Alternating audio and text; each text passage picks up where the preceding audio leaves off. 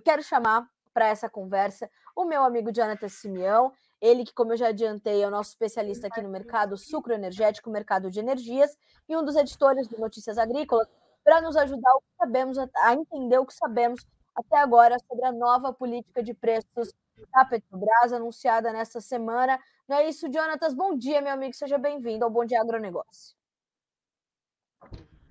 Bom dia, Carol. Tudo bem por aí? Realmente, esse início de semana nós tivemos diversas notícias relacionadas aí às energias, né? Podemos dizer assim. É claro que isso envolve os combustíveis e a gente vai trazer o que, que se sabe até agora, né? A decisão aí de modificação da política de preço da Petrobras e principalmente, né? Os impactos disso, porque a gente acompanhou durante esses últimos dias como isso reflete diretamente na questão de importação e como isso reflete para o setor sucroenergético, porque tem um impacto bastante importante dessa decisão aí. Jonatas, é uma, um ponto de convergência que eu já pude, pude perceber e registrar ali entre as nossas notícias, as suas análises e as, as demais, né, o que a gente percebe nos demais portais, é justamente essa falta de clareza nessa nova política. É um ponto de bastante preocupação, inclusive entre os especialistas, né? Conversei nessa semana, Carol, eles falam justamente isso, né? É a falta de transparência. Por quê? Na política anterior, uma política que teve início em 2016, quando Pedro Parente era presidente da Petrobras e o governo do Brasil estava com Michel Temer, como que era a política? Como ela, como ela passou a ser feita? ela passou a ser feita acompanhando o cenário internacional. E isso envolvia o quê? Envolvia as oscilações do petróleo e envolvia as oscilações do câmbio. Ou seja, o mercado conseguia ter uma previsibilidade de hum. como, né, poderia a, acontecer as mudanças nos preços da Petrobras nos combustíveis nas refinarias. Agora, esse cenário mudou. É, o que, que a Petrobras passa a adotar a partir de agora? Passa a adotar o custo alternativo do cliente como valor a ser priorizado na precificação dos combustíveis e o valor marginal da empresa. Ou seja, a gente não tem uma clareza, e os analistas falam justamente isso, não dá para saber é, como é que os preços vão ser repassados nas refinarias. E é importante a gente falar é, que os preços, logo depois né, desse anúncio da Petrobras, tiveram uma queda, né, a partir é, de quarta-feira os preços já tiveram uma queda das refinarias. Mas eu conversei com o Tiago Davino e ele me disse, ó, esse repasse da Petrobras de agora, de queda nos preços, não está alinhado ainda com essa nova política. Essa queda recente dos preços que a gente viu a partir de quarta-feira, e é, tem uma tela que eu preparei para vocês dessa queda que a Petrobras é, trouxe, né? Uma queda Isso, de conferir. 40 centavos o litro 40 centavos o litro para gasolina, 44 centavos o litro para o diesel A e também uma queda no botijão de gás, né? Vamos ver Essa... só se a gente consegue. isso, excelente, Joe. Agora sim. Agora sim, estamos com a tela no ar. É, essa queda, então, que entrou em vigor a partir de ontem, quarta-feira, dia 17 de maio, essa queda não está alinhada ainda com a nova política de preços da Petrobras. Essa queda está alinhada a paridade internacional, que era a política anterior. Por quê? Certo. Porque os preços é, do, do petróleo caíram nos últimos tempos no cenário internacional e isso, é, de alguma forma, também fez com que houve, houvesse esse ajuste nos preços. Agora, segundo o Tiago Davino, a gente vai precisar acompanhar a nova política. Até o, o, o, Fernando Haddad deu uma entrevista em que ele falou que é possível que a Petrobras faça uma nova redução dos preços em julho para compensar a tributação. Essa notícia saiu hoje. E, e essa nova, esse novo anúncio, aí sim deve é, ter é, essa nova política de preço da Petrobras. E é justamente, Carol, o que o mercado espera como é que vai ser essa, esse novo reajuste de preço com essa nova política para saber, ah, de fato a Petrobras vai fazer intervenção nos preços, vai subsidiar os preços ou não. O mercado está esperando muito ansiosamente essa, essa mudança de preço da, da Petrobras para ver como é que vão ser os rumos aí é, dessa nova política. Por quê? Porque o mercado, inicialmente, né, teve uma sensação de que a notícia foi menos pior do que se esperava. Por quê? Porque no governo da Dilma, a gente teve uma política bastante incisiva de, de movimentação dos preços da Petrobras. E a gente sabe no que isso causou, né? Exato. Por isso que o Pedro Parente veio em 2016 para modificar esse cenário, e é um cenário que permaneceu até, até esse ano de 2023. Tem uma segunda tela que a gente consegue ver também, Carol, de, de oscilação dos preços dos combustíveis no Brasil desde 2021. Tá aí, ó. É, é fato, a gente tem hoje o menor preço dos combustíveis, considerando aí, aí tem o diesel e tem também a gasolina. A gente tem o menor preço para esses combustíveis desde 2021 no Brasil. Porém, há reflexos, né? O mercado está preocupado não com o preço imediato, né? E os consumidores, claro, agradecem essa queda nos preços, mas o mercado está preocupado com o impacto disso para a companhia, porque a gente sabe o que já aconteceu e é preciso olhar para a história para a gente olhar para frente. É interessante porque quando a gente observa essa, essa movimentação, esse levantamento que você que você trouxe, Jonatas, e mais essa análise do Tiago Davino, é, fica bastante clara essa preocupação, portanto, em torno das questões do abastecimento, né? É, e é, essa necessidade da gente entender que essa intervenção. Eu perdi seu vezes... áudio, Carol. Vamos ver aqui. Você consegue melhorou. me ouvir? Sim, consigo te ouvir. Uh, está me ouvindo agora? Jonathan, está me ouvindo?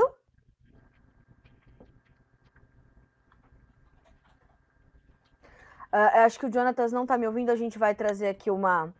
A gente, né, para você que está nos acompanhando aqui pelo Bom Dia Agronegócio, a gente está aqui com o Jonathan Simeão, nosso especialista em mercado de energias e uh, também um dos nossos editores aqui do Notícias, para que a gente possa entender o que já se sabe até esse momento dessa nova política de preço anunciada pela Petrobras nesta semana, uma vez que foi anunciada também o fim da paridade internacional. Então, o Jonathan está fazendo aqui para nós um balanço, inclusive trazendo né, essa, essa comparação com os anos dos governos de eh, Dilma Rousseff e também Michel Temer, quando nós tivemos uma intervenção um pouco maior, principalmente no governo Dilma, desta do Estado no andamento dos preços, né? Então, é, a falta de transparência, a falta de clareza ainda é um ponto de bastante preocupação. Nós tivemos aqui um levantamento do Jonatas nos apontando essa queda já registrada para os preços dos combustíveis na casa de 40 centavos por litro para a gasolina, 44 para o óleo diesel. Então, isso também reflexo. Temos o Jonatas de volta? Temos. Então, isso tudo é que o Jonatas está nos explicando fazendo esse levantamento. Jo, você já está me ouvindo novamente, né? Agora sim, Agora Carol, sim. te ouço te ouço bem. Ótimo. Eu dizia, é, essa, esses, essas suas últimas informações nos apontam justamente isso, essa preocupação com a questão do abastecimento, essa análise do Tiago Davino deixa isso bastante claro, e também é, essa intervenção estatal é, né, essa mão um pouquinho mais pesada do Estado que pode trazer algumas preocupações ali para o setor é, ao longo é, é, da, do, da implementação dessa nova política, né? Exatamente. É, tem uma segunda tela, que a gente, uma terceira tela, desculpa, que a gente já consegue colocar, é, para falar da que traz a oscilação do preço do petróleo Brent, que é o petróleo utilizado né, como referência pela Petrobras, a oscilação do petróleo desde 2020. E nessa conversa que eu tive com o Tiago Davino é, ontem, ele me explicava o seguinte: olha, agora a gente está num período sazonal de baixa do preço do petróleo. Por isso também que o repasse de baixa pela Petrobras foi feito, né? Então a gente tem mais ou menos ali até junho, um período sazonal de baixa. Eu coloquei no gráfico é, ali esses períodos sazonais de baixa no mercado do petróleo. No entanto, a gente tem um verão no hemisfério norte que começa entre março e abril e vai até outubro e novembro, que é quando a demanda por combustíveis dispara. Acontecem as viagens lá, né? Isso é tradicional no hemisfério norte. Os Estados Unidos é um dos principais consumidores de petróleo no mundo, a China também é uma das maiores consumidoras de petróleo no mundo. E a preocupação é quando esse petróleo subir ou quando o petróleo disparar como aconteceu, eu também deixei isso em, em evidência na guerra entre Rússia e Ucrânia, né? no ápice da guerra, porque a guerra ainda acontece, mas no ápice da guerra entre Rússia e Ucrânia, o petróleo disparou. E se isso voltar a acontecer, ou o petróleo está, estiver né, nesse período sazonal de alta, que é quando tem a maior demanda? Será que a Petrobras vai conseguir fazer esse repasse de preços aos consumidores de alta e vai ser uma alta expressiva? Fica a questão, até porque a gente tem no ano que vem eleição. E todos os analistas que eu conversei durante os últimos dias falam: essa política nova estava anunciada. O, o, presidente ele foi eleito né, com essa, essa premissa. Ele disse que iria modificar os preços. Sim. No entanto, quando o repasse for de alta a Petrobras vai conseguir segurar esse repasse? Vai subsidiar essa diferença, que é o que acontecia é, no governo da Dilma e que causou diversos impactos na companhia? Aí é que a preocupação vem no mercado, por isso que eles falam, a gente precisa ver quando é que a Petrobras vai fazer, de fato, essa, essa nova é, alteração nos preços, para a gente entender qual de fato será essa política, o quão né, é, impactante ela será para a, a companhia. E a gente também tem reflexo é, no setor sucroenergético, né, Carol? Claro. Era, era esse o próximo ponto que eu queria puxar contigo antes de fazer essa, essa colocação, que justamente, a, às vezes, é, nós vimos esse, esse exacerbado populismo econômico para tentar, de fato, atender algumas promessas de campanha ou mostrar que você está fazendo algo é, é, que vai trazer só um impacto positivo para a população, mas a gente não pode esquecer que quando a gente trata de commodity, qual que é o grande diferencial de um produto que é negociado como commodity, o petróleo talvez seja a commodity mais negociada no mundo, é a previsibilidade que o mercado de futuros, o mercado de commodities te oferece. Então, não há só ônus, há bônus também quando você se, né, quando se, você se baseia uh, num mercado de futuros, né, no mercado de derivativos para entender a formação dos preços. Então, abrasileirar os preços do petróleo não seria não é tão simples como parece ser, só na canetada não vai resolver, né? A gente já tem esse exemplo, como você falou, olhar para o retrovisor faz parte da segurança do percurso quando a gente está indo para frente, isso é determinante. Agora, você também fez um levantamento, né, Joe, sobre os impactos para a produção do próprio etanol, que, claro, vai impactar diretamente a produção do açúcar. Quando você conversou com a Ana Zancaner, que é analista da Xarnicol, uma consultoria referência para esse mercado, ela já dizia que quando a gente tira essa paridade internacional, a gente tira também para o mercado de açúcar no Brasil essa essa referência, essa ligação do, do mercado de petróleo com o mercado de açúcar, que é importante também para a negociação e formação desses preços, uma vez que se trata de uma outra commodity. Quer dizer, então o mercado de açúcar e etanol também vai sentir essa mudança, né? Vai sim, Carol, vai sim. Porque é, o petróleo, é, ele é um, uma commodity fóssil para produzir gasolina, para produzir diesel. E o que, que acontece na definição do mix das usinas, né? Para quem não, não é envolvido no setor sucroenergético, acontece o seguinte: as usinas olham, olha, o petróleo está subindo. É, há a possibilidade de eu produzir o etanol ou o açúcar. Então, o, o, petróleo ele tem uma, ele é uma variável muito importante para a definição do mix das usinas. Se eles vão produzir o açúcar ou se vão produzir o etanol com base no que estiver mais rentável no momento. A gente iniciou agora neste mês de abril a safra 2023-24 no centro-sul do Brasil. A expectativa da maioria das usinas era de que a gente tivesse realmente uma maximização né, da produção do açúcar. No entanto, é, com essa notícia da Petrobras, fica ainda mais difícil a gente ter uma maior produção de etanol, ou seja, a maximização do açúcar vai estar disparada nessa próxima temporada, que é a 2023-24. É importante a gente falar que essa temporada teve um início lento, é, até, por, é, até por isso é, a gente tem visto né, nos postos de combustíveis, quando a gente para para abastecer, é, em outros anos, normalmente, nesse período, a gente já está em maio, metade de maio, o etanol já era para estar tá em um valor que compensasse mais do que a gasolina, né, comum. No entanto, não é isso que acontece. O etanol ele está ali na, na, na, competitividade com a gasolina lado a lado. Então, os consumidores olham, ó, será que vale a pena usar o etanol ou vale a pena usar a gasolina?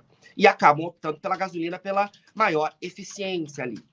No entanto, é, diante desse cenário em relação a, ao anúncio da Petrobras, a possibilidade de a gente ter uma, uma maior produção de etanol fica muito mais difícil, e essa decisão agora é só piora um cenário que já era previsto para essa safra e que agora já se olha à frente e imagina-se que a safra 2024-25 no centro-sul do Brasil também deve ser maximizada para a produção de açúcar e não de etanol. Sim. É, a, a na entrevista que eu tive, disse que a gente tem hoje uma diferença de preço do açúcar e do etanol em cerca de 11 centavos de dólar por libra-peso, ou seja, é, é, praticamente inviável você produzir etanol. Então, realmente, a gente deve ter uma safra mais voltada para a produção de açúcar, mais uma vez, e para a próxima temporada a tendência é que isso continue e fica, claro, a preocupação em relação ao etanol, que é um biocombustível, né? Em detrimento à gasolina, que é um combustível derivado fóssil. Na entrevista que eu tive com o Tiago Davino também, Carol, ele trouxe uma, um outro apontamento, que é a questão da importação. É, eu, eu, eu trouxe essa, essa questão do, do açúcar e do etanol, porque a gente vem falando, né, Joe? É, inclusive, ontem a gente até é, fez, essa, fez essa brincadeira ali na redação, que a gente ia trazer essa manchete também, de que Sim. ainda bem que nesse momento o que a gente tem, ainda bem, fecha muitas aspas, é, a gente tem uma dificuldade na oferta global de açúcar. O Brasil vai se despontar mais uma vez, é, é um maior exportador mundial, mas dessa vez tem ali um protagonismo diferente, porque a gente tem problemas nas outras origens produtoras. Sim. Então, isso vai dar um suporte aos preços nessa próxima temporada. Provavelmente, a gente vai ter que monitorar, mas para isso, para esta temporada, para este ano comercial, temos este fundamento de suporte, de sustentação Exato. aos preços. Agora, e quando essas safras se é, é, passarem por esta recomposição, né? Essas ofertas se recomporem. Como é que os preços do açúcar vão reagir diante dessa necessidade que o Brasil tem de optar por um mix mais açucareiro para sua para sua safra, para o seu ano comercial? Então, é uma preocupação legítima do setor nesse momento claro, é, é uma preocupação realmente. O setor superenergético, a gente que acompanha, né, ele teve nos últimos anos é, diversos impactos, né? A gente, a gente teve é, usinas em recuperação judicial nos últimos anos, mas nos últimos três anos, né, um, em um passado mais recente, o setor superenergético tem a, até se beneficiado de bons preços, né?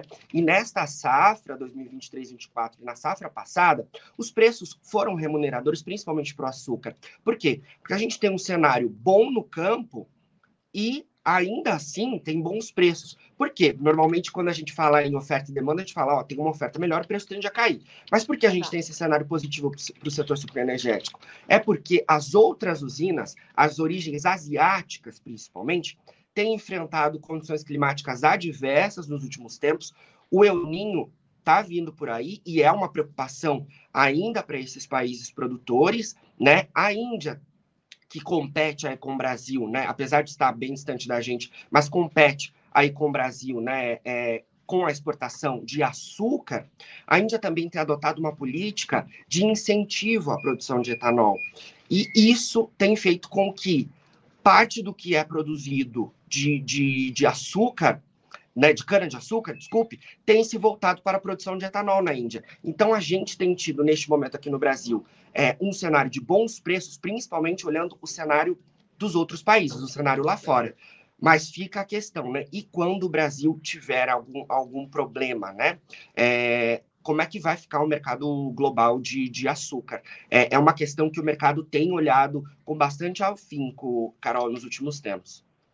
Jo, a gente vai monitorar tudo isso. A você que está chegando agora no Bom Dia Agronegócio, esse é Jonathan Simeão, nosso especialista em mercado sucro energético, mercado de energias, tem acompanhado conosco muito de perto essa questão da nova política de preços da Petrobras e essa entrevista do Joe, essa nossa, nossa conversa, nosso bate-papo, esse levantamento brilhante que fez o Jonathan, já já vai estar disponível para você na íntegra aqui no Notícias Agrícolas para que você possa rever, rever as telas que ele preparou, esse, esse levantamento, esse balanço do que sabemos até agora e as preocupações para frente. Meu amigo, obrigada mais uma vez pela sua dedicação, inclusive em trazer as melhores informações para a nossa audiência. Já já estou com vocês de volta. Bom trabalho para você, boa quinta-feira. Para gente, Carol, até já. Até já.